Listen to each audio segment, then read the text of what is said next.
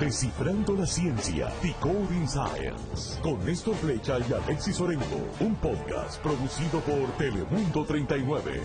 Y de esta manera damos inicio a un nuevo contacto de Descifrando la ciencia. Como siempre les saluda Néstor Flecha, un gusto estar con ustedes nuevamente en esta nueva oportunidad de descifrar la ciencia de otro tema y como siempre me acompaña mi copiloto de viajes, Alexis Orengo. Alexis. Así es, Néstor, muy contentos de que nos sigan acompañando en esta aventura de descifrando la ciencia, muchos temas sumamente interesantes y hoy en particular vamos a estar descifrando la ciencia de algo que es un tema que hasta cierto punto nos impacta a todos. Vamos a estar hablando de la industria automotriz. Yo creo que eso es importante porque yo creo que gran parte de las personas se han por lo menos montado en un carro, a lo mejor son dueños de un carro, eh, y muchos, eh, por años y años, ¿no? Por más de 100 años los carros han existido. Y es interesante eh, porque el proceso como se hacen estos carros ha ido evolucionando. gran parte de lo que pasa hoy en día ya no son seres humanos necesariamente poniendo las piezas, gran parte son robots y todo esto. Pero y tenemos un invitado que nos puede hablar más de esto. Así es, y también se han visto afectados por la pandemia, pero de eso vamos a hablar ya, mismito. Así que vamos a darle la bienvenida precisamente a Gabriel Noguera Kohlberg. Él es ingeniero mecánico con más de 10 años de experiencia en la industria automotriz. Gabriel trabaja precisamente como ingeniero en una de las principales compañías manufactureras de auto y en el diseño de nuevos carros. Así que Gabriel, bienvenido a Descifrando la Ciencia. Gracias, gracias por tenerme. Un placer estar aquí con ustedes y poder tener una charla amena. Definitivamente, Gabriel, definitivamente. Y nosotros estamos bien, eh, eh, bien interesados en este tema. Eh, porque es lo que te decía, o sea, es algo que, que, damos por sentado. Yo creo que todo el mundo piensa que, que, esto es como una hada madrina, una varita mágica que dice, mira, necesito un carro y de momento ya aparecen. Y eso no necesariamente funciona así. Así que, Gabriel, explícanos un poco de cómo esto funciona. ¿Cómo es que de una, básicamente, cómo se ensamblan estos carros. ¿Qué es lo que pasa? Mira, pues, pues eh, la mayoría de los manufactureros de autos tienen como una receta. Como cuando tú vas a la repostería y tú haces algún postre, casi siempre, aunque cada repostería lo hace un poco diferente, pero hay una receta básica que se sigue en la industria automotriz, especialmente cuando están manufacturando vehículos en masa. Eh, recetas básicas básicamente son tres partes número uno, la parte de la carrocería, el metal, la parte del esqueleto del carro, después le sigue la parte de la pintura y el exterior del, vehículo, la protección de, del sol, etcétera, de, de, los elementos. Y la tercera parte es, tú coges toda esa carrocería ya pintada, ya lista para el exterior, para el mundo, y le ensamblas todas las piezas, motor, todo lo interior, asiento, todo se ensambla. O sea, esa es la receta principal de la mayoría de los manufactureros, tres, esas tres eh, etapas que acabo de mencionar. Eh, estudiar la eficiencia de los vehículos, cuál es eh, la eficiencia de los motores, fricción. después eso pasa, me imagino, que a pruebas, por ejemplo, de impactos también, por supuesto, cuando ya el vehículo está completamente listo, construido. Eso es correcto. Pues yo creo que cabe, cabe mencionar, y yo creo que es un buen momento para introducir también lo, que, lo que significa el tiempo desde un carro, desde que nace en la idea de un concepto de una compañía hasta que está en la calle. Porque entonces son etapas diferentes del carro. Em, cada compañía es diferente y obviamente varía un poco, pero en general toma años, eh, probablemente unos cinco años promedio por, por diferente del manufacturero. Desde que es una idea, un concepto en papel, desde que la compañía dice, que queremos hacer algo como esto, hasta que está en la calle. Déjame, te eh, interrumpo rápidamente. ¿Cómo es ese proceso, Gabriel? O sea, por ejemplo, viene la compañía y te dice, necesitamos hacer un carro con estas especificaciones. ¿Cómo, cómo es ese acercamiento desde la compañía a, a, ustedes los ingenieros para que comience entonces ese proceso de creación? Sí, pues, pues eh, básicamente tienes dos formas, porque está cuando ya tú tienes un carro que existe y tú estás haciendo un modelo que le sigue del mismo modelo, sino la, la generación nueva, pues ya más o menos se predice que eso viene. Y ya eso como que corre por sí solo porque ya tú sabes que eventualmente vas a empezar ese nuevo modelo que le sigue de la nueva generación. Cuando es un modelo nuevo es un poco distinto porque ya entonces la compañía está tratando de entrar en un mercado diferente, quizás se está tratando de, decir, ok, yo no tengo un vehículo que esté en este, en este, en este, en este banda de precio o que esté llegando a este tipo de, a este tipo de, de, de mercado Así que son esas dos cosas, pero cuando se comienza el proceso, la compañía dice también que tiene unas metas de, generar dinero y unas metas de, objetivos que quieren lograr con eso. Entonces así se empieza el primer presupuesto. Tú empiezas con un presupuesto básico en general de lo que tú vas a invertir y lo que tú le vas a sacar según las predicciones que vas a meter ese vehículo. Todo empieza con esos números, bien sencillo, nada de mucha ingeniería, simplemente lo que la compañía quiere lograr y a dónde quieren llegar con ese producto. Después, entonces, cuando, se, cuando eso se aprueba en general, pues entonces empieza en los primeros diseños del carro, el primer concepto, lo que se llama concept. Y eso se escucha mucho por ahí en la calle, concept cars y ese tipo de cosas. Ese concepto eh, es la, quizá la parte más importante, porque de ahí o sale todo bien o no sale todo tan bien. Así que la manufactura y el diseño se unen en el sentido de que tú no puedes diseñar algo que tú no puedas construir. Claro. Así que la manufactura y el diseño tienen que estar constantemente hablando. ¿Cómo se va a ver ese producto nuevo, ese carro nuevo? Y cómo yo lo puedo manufacturar en masa. Y, ese es el proceso que toma, toma mucho tiempo en, el, en, ese segundo, tercer año. Cuando eso ocurre, que ya tenemos un carro semi diseñado, pues para lo que dice Alex, entonces empezamos a hacer las pruebas de performance, las pruebas de que esté rindiendo lo que tiene que estar rindiendo, las emisiones, todo lo que es con seguridad. Ya cuando tú tienes un diseño más estable, pues tú vas a esa etapa que dijo Alex. Mira, que es que es bien interesante, porque es interesante, él dice, en el año 2 o 3 es cuando entonces empezamos allá que ya nos pusimos de acuerdo entre lo que es la manufactura y lo que es el diseño. O sea, estamos hablando de tres años. O sea, y eso quiere decir que si, por ejemplo, yo tengo un carro que es año 2020, ese, ese, ese auto quizás empezó a hacer, a diseñar, o empezaron las conversaciones en el 2015. Estamos hablando de cinco años de diferencia. ¿Y, y cómo entonces, la, la, pregunta es entonces, cinco años tecnológicamente hablando es mucho. O sea, la, la, tecnología con la que tú empiezas no es la misma tecnología que va a estar disponible. Y eso sin contar también las, las leyes reguladoras que también va cambiando, por ejemplo, de las emisiones de, dióxido de carbono y las otras leyes que también se vayan eh, haciendo durante ese proceso. E, eso es correcto y, y, básicamente sí es parte de naturaleza de, de, hacer el producto, sí va a estar un poco atrás, pero no podemos perder de perspectiva, de perspectiva que la tecnología va a avanzar, pero porque la tecnología avance no significa que necesariamente está lista para ser producida en masa. O sea, que tú logres algo en un laboratorio, que alguien logre algún tipo de, avance, no necesariamente significa que está listo para ponerlo en un millón de vehículos. Así que obviamente nosotros vamos a utilizar, en general, los manufactureros van a utilizar eh, lo último que puedan en tecnología, pero no necesariamente porque hay algo disponible nuevo, está ready para ponerle una línea de manufactura. Y una, una pregunta, desde que un vehículo, digamos, ok, ya está aprobado el diseño, ya está aprobado todo lo que conlleva, vamos a hacer este modelo X o Y de este hace vehículo. de verdad, ya existe. Hay uno, pero existe. Eh, por lo menos en la mente de, de, los ingenieros y de las personas que están allí. Desde que dan ese primer paso de traer esa primera pieza hasta que llega y que digan, este está listo para la venta, ¿cuánto tiempo pasa en verse materializado ese concepto? En, promedio yo te diría que en base a mi experiencia toma no menos de un año y hasta dos años en general.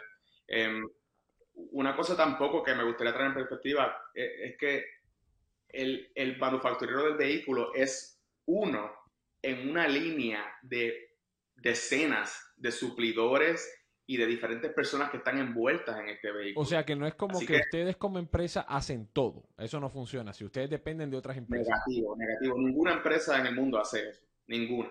Todo el mundo siempre depende de alguien más en algún nivel. Algunas empresas son más independientes, algunas empresas no lo son. Eh, y, y, cayendo un poco en el tema de, por ejemplo, los artículos electrónicos y los semiconductores, BMW y, o General Motors o Ford, la que tú quieras, son compañías que hacen carros, no son compañías que se especializan en hacer dispositivos eléctricos. Así que ellos naturalmente van a ir a los expertos de ese, de ese field y van a decir, ok, yo quiero tal cosa y los expertos se encargan de suplir esas piezas. Así que durante todo este tiempo que hemos estado hablando que se diseña un carro y hablamos y nos ponemos de acuerdo, hay una línea de personas y de compañías que también hay que estar alineándonos con ellos. Mira, necesitamos esto, necesitamos lo otro. Así que es, es, un, es un mundo completo de, una cadena que, se, que se, va poniendo, se va juntando poco a poco a través del tiempo y mientras va durando el proyecto y el carro. Déjame tener una pregunta por esa onda, antes de que hablemos un poco de esos semiconductores y etcétera.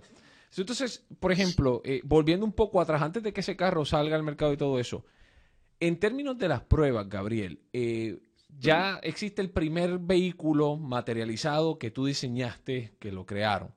¿Cuántos de esos vehículos se hacen antes de que verdaderamente se dice, este es el vehículo final, este es el que se va a hacer en producción en masa? Eh, buena pregunta. Em, eh, ¿verdad? Siempre digo esto porque eh, no conozco todas las industrias de todas las personas, todas las compañías que hacen carros. Pero, por ejemplo, a mi experiencia, se hacen cientos. Wow. Cientos. Y, y, es un proceso que, que, se conoce en la industria como un quality loop. Tú vas haciendo vehículos y productos y los vas, los vas haciendo pruebas y los sigues haciendo y los vas mejorando y vas dándote cuenta, ok, mira, tengo esta parte aquí, tengo una puerta que por alguna razón la puerta me está haciendo esto, pues tú rápido llamas al que te hace la puerta o llamas al que monta la puerta y le dices, mira, tenemos un problema. Y, y se va haciendo esta iteración, que sería una iteración de vehículos uno, uno, uno, uno, y se hacen cientos para garantizar que todas las métricas se cumplan, incluyendo las de seguridad, las de, la, que sea la función del carro, el carro haga lo que tenga que hacer, que tenga el balance que tiene que tener, etcétera, etcétera, etcétera. Porque no, es tan fácil como uno No es tan fácil, ¿no? Y, esto lo vemos en la industria automotriz porque es lo que estamos conversando, pero prácticamente en, en casi todas las empresas y todos los productos que nosotros consumimos también pasa precisamente por este proceso para garantizar la seguridad también, ¿verdad? De, de esos productos eh, por ejemplo, en farmacéutica, etcétera. Eh, y una, he visto videos, ¿verdad? En, en, internet de, por ejemplo, cuando utilizan estos dummies, estos, estos muñecos que tienen sensores, eh, y son impresionantes cómo ponen en, colisión vehículos para saber cómo se comportan, cómo abren, por ejemplo, las bolsas de aire, los airbags.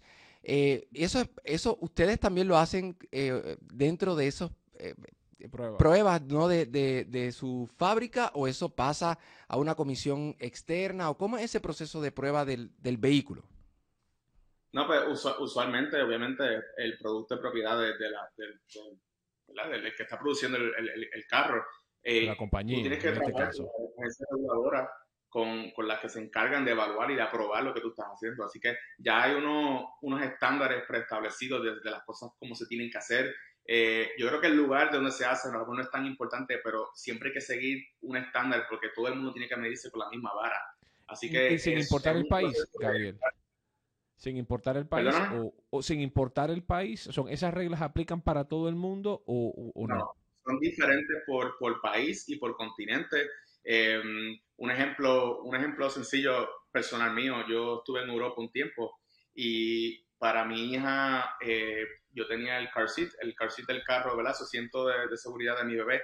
Y ellos no tenían en el cinturón de atrás lo que tú alas el cinturón y él tranca solo. Eh, ellos tenían como que los ganchitos nada más para tú poner el car seat, por ejemplo. Y yo no, no entendía el por qué, pero no es, una, no es un requerimiento. Entonces la manufacturera se ahorra ese dinero o no lo tiene que hacer y no lo hace, por ejemplo, para ese, para ese mercado. Así que son diferentes reglas, leyes, este, métricas. Mira. Qué interesante. o sea, que, cuando uno, si uno va a comprar un carro usado, por ejemplo, que puede pasar, muchas veces uno escucha, no, es un carro importado. Eh, básicamente, ¿no? Uno tiene que también hacerse su, su, asignación y verificar de dónde viene ese carro, porque uno está acostumbrado a un estándar acá en los Estados Unidos, pero uno no sabe si eso es lo mismo en todas partes. Interesante. yo no la sabía. definitivamente. y, yo creo que una pregunta sería si todos los vehículos que llegan a los Estados Unidos tienen, que cumplir que, mm, con unos recorrimientos mínimos. Mira qué interesante. Usualmente, sí, usualmente Otro, ejemplo eh, fácil de entender, por ejemplo, es el, las señales de doblar a la izquierda a la derecha. Por ejemplo, en, Europa no se requiere que sean em, del color anaranjado como nosotros estamos acostumbrados no sé si te has puesto a pensar en eso. Todos los carros aquí tienen el color anaranjado de izquierda o derecha. No lo había puesto a pensar, pero, pero es cierto. No, no, no, no, definitivamente. Y entonces eso no tiene que ser así. No, no tiene que ser así. Todo varía por el, por el mercado. Y usualmente en la mente de, los manufactureros siempre hay tres o cuatro grandes mercados que están en Norteamérica, Asia, Europa, Sudamérica, y así se divide porque usualmente hay muchas similitudes entre esos diferentes eh, mercados y así más o menos es que, las leyes y las reglas se, distribuyen. Qué interesante, sumamente interesante. Entonces, ya que vamos por esa onda, hemos hablado de los carros, ya vemos que los carros se hacen, ya vemos que los carros, y actualmente, una de las cosas bien interesantes, Gabriele, eh, yo he notado, especialmente eh, después, en los últimos meses, tú pasas por los concesionarios de autos y, casi no hay autos. Y, no solamente es una marca, es, todas las marcas. Y ni se diga de los precios de los vehículos que también han ido en aumento y eso han salido prácticamente en todos los medios noticiosos. ¿A qué se debe? ¿Qué es lo que está pasando? Bueno, eh, no, siempre hay una razón ¿verdad? principal en todo, siempre hay una, una, mezcla de factores para esto. Pero si hay unas cosas que son importantes decir que son diferentes de ahora, de hace unos cuantos años atrás. Y, el tema de los semiconductores y de los microchips, de los chips que llevan los vehículos y, en general todos los artefactos electrónicos, eh, es bien relevante en este asunto. Y para poder explicar la situación de ahora en términos de costo y inventario y disponibilidad de, las, de, los, de, los, de los productos, podemos ir atrás a cuando empezó la pandemia. Em, cuando empezó la pandemia, el, en general, em, el mundo completo eh, y el sistema de manufactura y capitalismo que tenemos usualmente funciona que tú quieres tener las piezas necesarias para poder producir lo que tú vas a producir en el futuro cercano. Es decir, tú no compras muchas, muchas gomas para ponerle a los carros que vas a manufacturar de antemano, porque es un inventario que para ti tú no lo estás utilizando. Así que todo el mundo está corriendo como quien dice lean, como tú tienes lo necesario para construir ese día. Así que cualquier disrupción del, sistema de, de suplidor, de suplido de, de la barcaza, lo que viene de Asia, cualquier disrupción de ese, de, ese servicio va a causar problemas. Así que ya cuando empezó la pandemia, ya estábamos ahí en esa línea fina, en general, el mundo completo, en esa línea fila de que cada uno dependía de, ese cargamento poquito a poco. Así que ya estábamos en esa línea fina. ¿Qué pasa? Cuando empezó la pandemia, eh, hubo un, un, aumento en la demanda de productos que, que mayormente eran electrónicos no necesariamente de vehículos al principio, pero en general de productos electrónicos, con, la cuestión de los lockdowns y de todo el mundo en su casa y las computadoras y todo el mundo trabajando de casa, etcétera, el mundo completo empezó a consumir más de lo que la industria estaba preparada. Luego de eso, es importante eh, resaltar que con los lockdowns también y con la cuestión de, la pandemia, las manufactureras y, la, en general tuvieron que parar también. Todo el mundo, el, mundo, se tuvo que detener, el mundo se detuvo. Y aquí, donde quiera que nos esté escuchando, usted pasó por esta situación porque llegó un momento donde todos eh, estábamos encerrados. Encerrados. Eso es correcto. Así que, ¿qué sucede? Tenemos dos cosas contradictorias. En un lado tenemos aumento de demanda. Queremos más productos que tengan semiconductores, que tengan este tipo de, de, de devices. En el otro lado tenemos baja en la producción. Pues eso es una ecuación perfecta para escasez y para aumento de precios. Interesante. Interesante, y es que me imagino, ¿no? Que, que eh, eh, obviamente, más allá de, el, incremento del, uso de estos dispositivos se vio reflejado en que las personas tenían que trabajar desde casa, tuvieron que comprar computadoras, los niños estaban estudiando desde casa, las compañías tuvieron que enviar a sus empleados y, suministrarle eh, teléfonos, computadoras. O sea, que estamos hablando de que eh, todo esto incrementó la demanda eh, de una forma exponencial, digamos, de verdad, o sea, rápida de estos dispositivos. Y, y yo creo que un factor importante es que, o sea, ninguno, ninguno habíamos pasado por algo como esto. O sea, esto no había ocurrido porque, porque mucha gente, desde el punto de vista económico, a veces se hace la comparación con la recesión del 2008, pero obviamente las razones detrás de eso es completamente diferente. Eh, entonces, entonces ya tenemos una, una, una falta importante, que es lo que podemos decir que ya no se está produciendo la cantidad de material necesario. Entonces ahora, ¿cómo eso los afecta a ustedes en la industria automotriz? ¿Que ¿Es esa la razón por la que hay escasez de vehículos? ¿Es esa la razón por la que los precios están más altos? Es una de las razones principales y nos afecta grandemente porque em, nosotros al final del día tenemos una demanda. Hay personas que quieren, que necesitan comprar vehículos, como ustedes dicen, están buscando el vehículo. nosotros, pues, obviamente, como compañía, naturalmente, queremos proveerle ese producto. Pero entonces estamos al último minuto esperando que lleguen esas piezas esenciales. Muchas compañías lo que han tenido que hacer es decidir a dónde envían los poquitos que tienen. O sea, un ejemplo, tú tienes una, compañía que hace eh, camionetas, pickup trucks, y hace la misma vez carros también sencillos. Pues ellos van a decir, ¿qué me produce más a mí? ¿Qué me deja más, eh, más ganancia a mí? Pues yo voy a dejar de producir este y voy a producir el otro. Entonces tú coges todos los de los, que, de los carros que no produce y los, los construye hasta donde tú quieras, miles y miles, y los dejas estacionados a un lado, lo que consigue las piezas para ellos, pero sacas de la línea de manufactura el otro que es el que más te conviene a ti. Esas son las decisiones que están teniendo que tomar la mayoría de las compañías en el mundo hoy en día. Lo poquito que tienen, a dónde lo van a distribuir que sea, que sea más conveniente para ellos. Mira, yo voy a hacer un ejemplo muy puntual, ¿verdad? Porque yo sé que muchas personas se van a identificar con esto. Cuando llegó la pandemia, o cercano a esos meses, yo tenía, yo, tenía planificado comprar un vehículo. Llegó la pandemia, nos encerraron, así que decidí no hacer la inversión.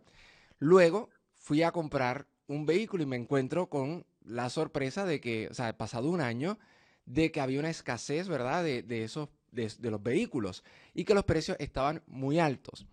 Fui a varios eh, dealers, ¿verdad? varios concesionarios, me decían, lo más que puedo hacer es mostrarte el catálogo por internet. Es que yo creo que es lo que digo, ninguno de nosotros había vivido algo así, sin importar, yo creo que la edad que uno tenga. Eh, eh, nadie había vivido esto, ¿no? Y entonces, básicamente, esto tiene un impacto importante. Es como Gabriel dice, este es uno de los factores, ¿no? fundamentales, porque sabemos que la escasez de, de, de, superconductores o microchips es uno de los, de los más que utilizamos, pero Gabriel, corrígeme si estoy en lo contrario, pero no solamente son problemas con los chips, a veces hay otras piezas que también llegan tarde o no están llegando, ¿no? Eso es correcto, y eso vuelve a la naturaleza de cómo se corre la industria hoy en día, de tener lo mínimo posible que tú necesitas en tu inventario para producir.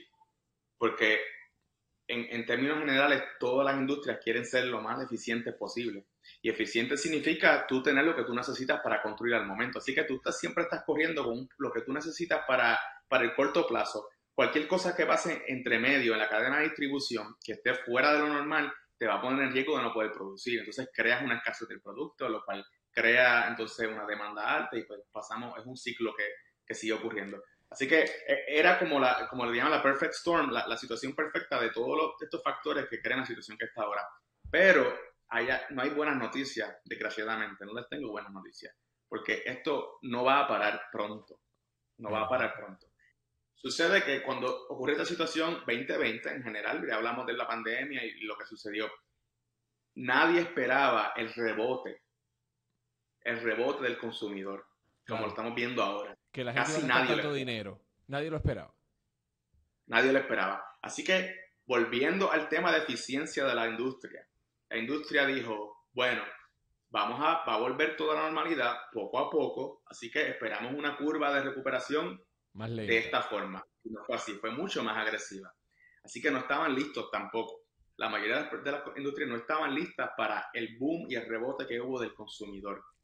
Así que ahora estamos otra vez jugando a volver a caer en tiempo, pero al final del día el suplido de toda esta materia prima y de estos semiconductores y los chips es, limitado, es un número finito. Así que tú no puedes pedir más de lo que no te puede dar. Tú puedes construir plantas nuevas y, que, te, que, te, suplan más, pero eso toma dos o tres años. Claro. Así que por eso te digo que no hay buenas noticias en el corto plazo, no hay buenas noticias. Esto va a ser un fenómeno que va a tomar uno, dos, tres años hasta que se vuelva a estabilizar. Y de hecho, una de las noticias que estaba leyendo es que, por ejemplo, de estas fábricas de, estos chips eh, que estaban, por ejemplo, en Texas, se vieron también afectadas por la tormenta invernal que provocó el colapso del sistema eléctrico, etcétera. Pero hemos hablado mucho de los microchips. Pero, ¿qué son los microchips y cómo esto se utiliza, por ejemplo, en los dispositivos y específicamente en los, vehículos, ¿verdad? Porque estamos hablando de que es algo sumamente pequeño, pero ¿qué son y, por qué es tan importante? ¿En qué se utiliza? Bueno, el, los semiconductores y los microchips es el resultado de, décadas de tecnología y de desarrollo eh, en la ciencia, en la física, eh, básicamente, que, es lo que hace que nos provee a los humanos, ¿verdad? Hasta cierto punto mejora nuestra calidad de vida, aunque a veces pensamos que no. Eh, pero los automóviles específicamente tienen decenas y decenas y decenas de, de, diferentes tipos de microchips y cada vez que pasan los años son más dependientes de ellos. Porque ahora todo es digital, todo se mide por sensores. Antes tú tenías el relojito que te medía así por presión cuánto tú tenías de algún líquido en tu vehículo. Ahora es un sensor que te mide la cantidad, por ejemplo. Todo ahora está controlado por, por sensores. Algo también que, que, a veces te hace pensar un poco. El pedal de la gasolina. Ok. No está hundiendo ese pedal y ese tiene una palanca que está haciendo. Eso es un sensor. Tú hundes ese pedal en los vehículos nuevos y un sensor que te dice que cuánto tiene que echarle. Así que hasta eso ha llegado la digitalización. Mira, este, yo pensando aquí al caico, yo pensando al caico que eso era uno presionado y un cablecito, abrió una válvula y ahí se salía la gasolina, pero mira eso era los tiempos de antes, ya eso no es así. El aire de las gomas, ¿cuánto te queda la presión? Eh, si te pones a pensar las cámaras al frente, atrás, todo eso, todo eso está integrado en un sistema de lógica de computadora que necesitan chips para comunicarse. Todo, el touchscreen del vehículo, todo. Que si, que si lo ponemos en perspectiva, la computadora del vehículo vendría siendo como el cerebro y estos chips vendrían siendo como los nervios que van llevando el mensaje de un lado a otro del vehículo para que funcione. Hasta cierto punto sí, aunque hay sus pequeños sistemas cerrados dentro de, dependiendo de lo que sea en el vehículo, pero tienes toda la razón. Todo tiene que llegar a un lugar que tú lo puedas ver como, como pasajero. Yo tengo que poder ver cuánto me queda de aceite o cuánto tengo el aire de la goma. Así que hasta cierto punto todo sí se tiene que comunicar. Así que hace 30, 40 años atrás, los semiconductores, los chips realmente eran casi, en los carros no había, porque lo que tú tenías quizás era para el radio, quizás, o para algunos pequeños eh, sensores de aquí a allá. Todo era mecánico, neumático. Eh, no, no, existía esta cablería y esta, esta digitalización que tenemos hoy en día. O sea, que estos vehículos entiendo que, necesitan muchos microchips. No, usan uno, no usan uno. decenas y decenas y decenas y hasta cientos, dependiendo del caso. Mira, que... Eh, no, no, es que de verdad, eh, no, con eso de la gasolina, yo todavía estoy pensando aquí. Eh, mira, este... Que es una locura. Es que verdaderamente es una locura. estamos hablando de que si no están los microchips, pues obviamente no se puede comunicar el sistema y, no hay forma de que esos vehículos funcionen como están diseñados hoy. Y por lo tanto tampoco van a estar en el mercado. Definitivo. Mira, entonces tú dices que, eh, Gabriel, nos dices que esto es posiblemente que se extienda por, por, varios años particularmente, porque son muchos factores, ¿no? Eh, ¿Vislumbran ustedes que en algún que, que esto haga que las compañías, por ejemplo, como ustedes digan, mira, ¿sabes qué? A lo mejor estos carros tienen demasiados sensores, tenemos que ver cómo podemos bajar el número de sensores. Eso, eso, eso es, es viable. Eh, eh, es viable y es exactamente la línea de pensamiento que tú estás forzado a tener como industria. No solamente bajar la cantidad de, de semiconductores, pero innovar. O sea, tú necesitas un semiconductor que, que, sea, que esté compuesto de este, este y este material. ¿Qué tal si lo hacemos de este y este y este que tenemos mucho disponible? O cómo combinamos las cosas para que no sean más. Así que esa línea de pensamiento tuya es exactamente lo que estas situaciones de caos y de emergencia fuerzan a la innovación y a la creatividad. Y, y definitivamente la compañía que domine y que logre ese pequeño paso adelante eh, va a ser la que va a estar adelante en ese sentido, porque va entonces a dominar el mercado o va a tener más flexibilidad. Así que yo creo que disminuir la cantidad de semiconductores o dispositivos electrónicos, yo creo que no, no es, o sea, no es para, para donde se dirige, nos dirigimos más a, ok, ¿cómo yo lo puedo lograr con diferentes materiales? ¿Cómo yo puedo crear alguna sinergia entre algunos, algunos componentes para utilizar menos o consolidar? Eh, para esa dirección es que, es que uno está forzado a ir como industria para sobrevivir a estas crisis. Y entiendo, por lo que están mencionando, em, que por ejemplo, cuando se daña un vehículo, o sea, ¿estos semiconductores eh, son duraderos o eso, eh, no sé, se dañan continuamente? Porque, por ejemplo, cuando uno va al mecánico y dice, no, que se dañó este sensor. Pues estamos hablando que esos sensores necesitan los semiconductores o los chips y si no se están produciendo, pues también vas a tener problemas porque el, vehículo no se va a poder arreglar, o sea, no lo van a poder arreglar.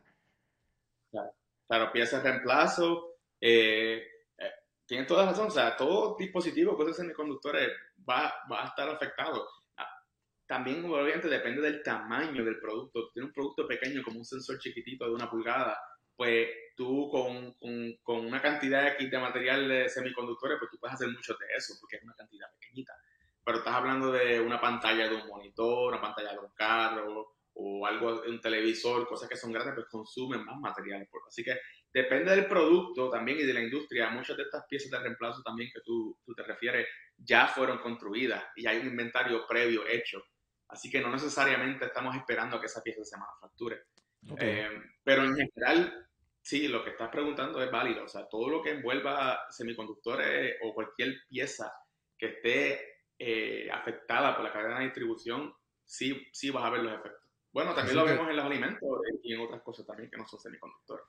Así que las personas que nos estén escuchando, a cuidar esos vehículos porque sin duda alguna eh, complicada la situación con, con, respecto a estos, a estos chips. No, no, no, y es que eh, o sea, son muchos factores ¿no? en todo esto, no solamente la escasez de los microchips y cómo afecta, o de los semiconductores, cómo afecta esto la industria automotriz, sino que también es en términos generales el precio que te va a costar el vehículo, te va a costar más, eh, el, o sea, el tiempo de espera de ese vehículo va a aumentar significativamente. Entonces, por esa misma línea, eh, Gabriel, te pregunto entonces lo siguiente, ¿es este, este, es, toda esta situación, ¿hay alguna diferencia entre cómo esto afecta un vehículo 100% eléctrico y un vehículo que utilice todavía gasolina, por ejemplo. O sea, eh, me refiero a lo siguiente, un vehículo eléctrico requiere más material de estos semiconductores versus un vehículo que es de gasolina o eso no necesariamente, la tecnología ha avanzado tanto que ya eso no necesariamente es el caso. Eh, en general, eh, sí va a requerir un poco más y, la, y la tecnología de las baterías también se requiere ciertas regulaciones y otros materiales que son, ¿verdad? Que también, que también se ven afectados pero en general de un alto nivel se puede considerar igual. Eh, porque al final del día, al final del día, tú quieres suplirle al mercado, ¿verdad? Lo que el mercado va a comprar. Así que tú, tú, vas, tú vas a producir, tu, o sea, hay manufactureros que producen 30% eléctrico y 70% de gasolina, por ejemplo.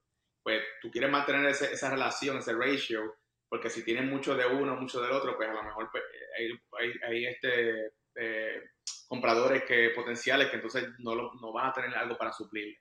Así que en general yo creo que desde un punto de vista alto de, la industria, eh, tú lo ves como lo mismo. Yo creo que tú lo ves como que tú necesitas cierto material para tú tener tu portfolio de productos para poder maximizar la ganancia y la venta. Y no, estaba hablando de que esto, nos tenías malas noticias de que esto no se iba a arreglar pronto. ¿Hay alguna estimación de más o menos no sé, dos, tres, cuatro, cinco años, o esto no se ve a un cercano, eh, a un futuro cercano, esto se ve más muchos años más tarde, el que se pueda por lo menos normalizar de cierta forma este, este, esta situación.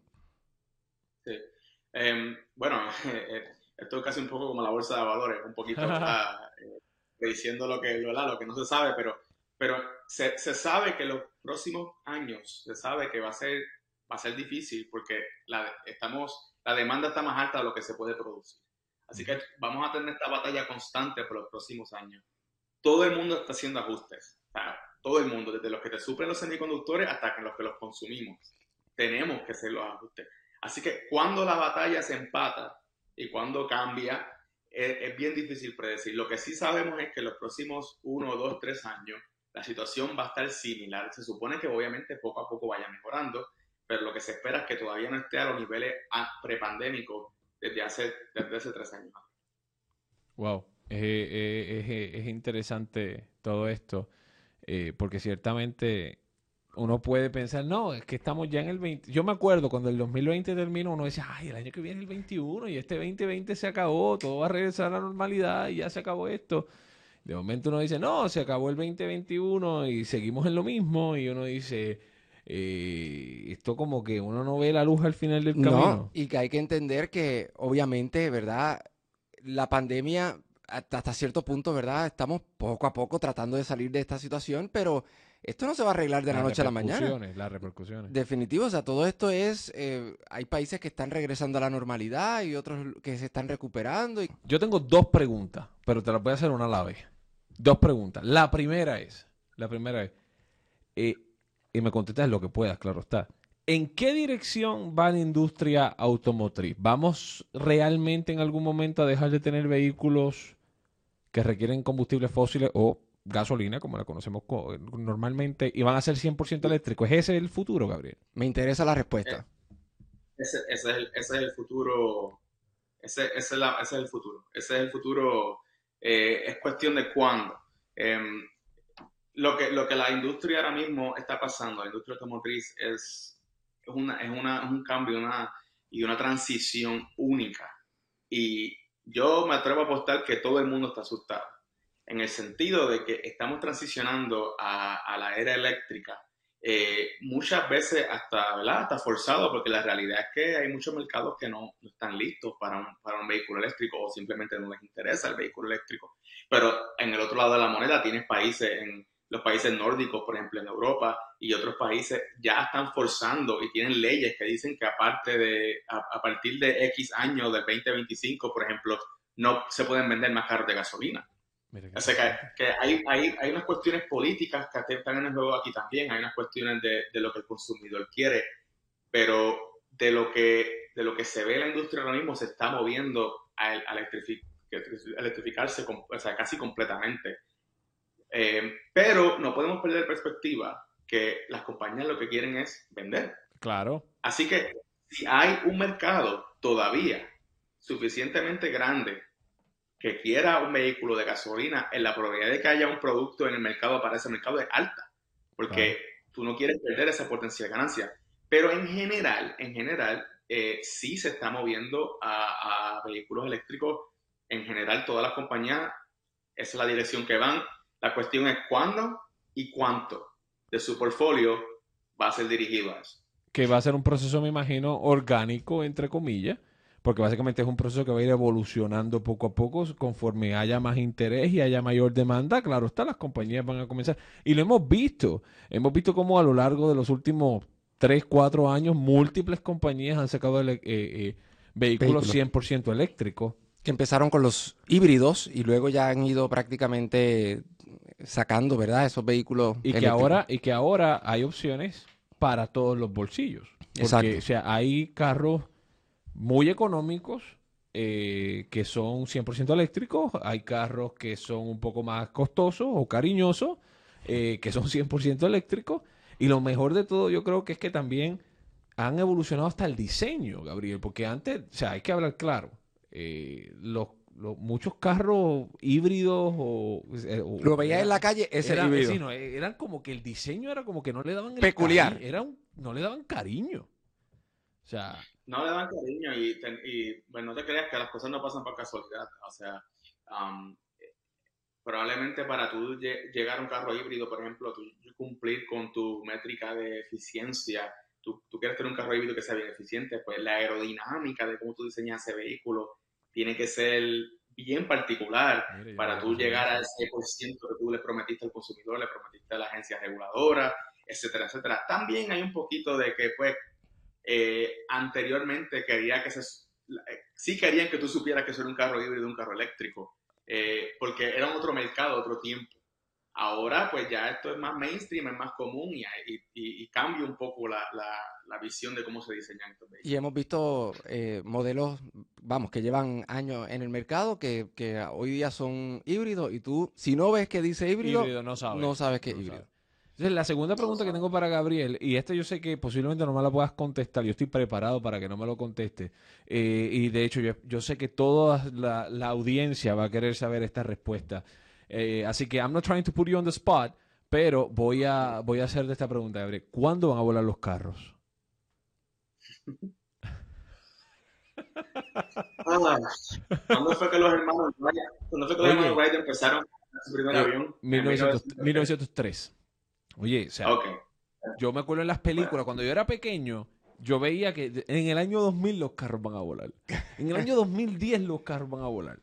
Estamos en el 20, o sea, oye, estamos en la década del año 2020 y todavía los carros no vuelan.